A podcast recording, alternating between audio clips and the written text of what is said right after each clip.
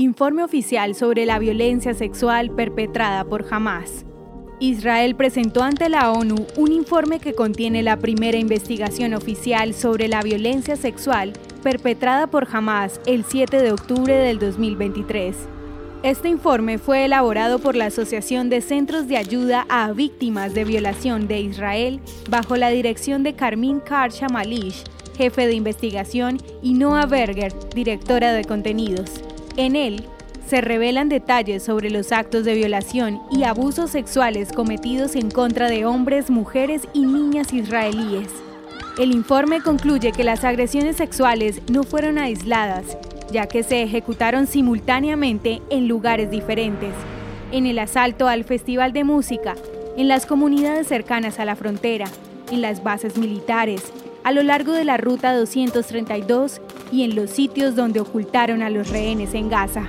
Esto permite afirmar que las agresiones sexuales fueron parte de las órdenes de quienes planearon el ataque.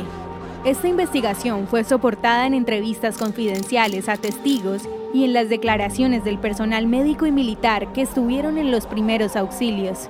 Sus relatos revelaron adicionalmente que algunos de los actos de violación se llevaron a cabo a la vista de familiares y amigos, como una forma más de tortura y humillación. Tras el análisis de varios cuerpos de las víctimas fatales, se evidenció que murieron tras ser agredidas sexualmente y además fueron torturadas con la mutilación de sus genitales.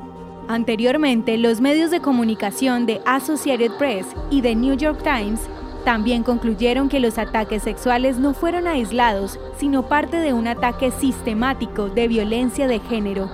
Los líderes de Hamas han rechazado las acusaciones de agresión sexual de sus hombres, a pesar de la evidencia de la violencia sexual, la esclavitud sexual, el embarazo forzado y las diferentes formas de abuso que soportaron las víctimas del 7 de octubre.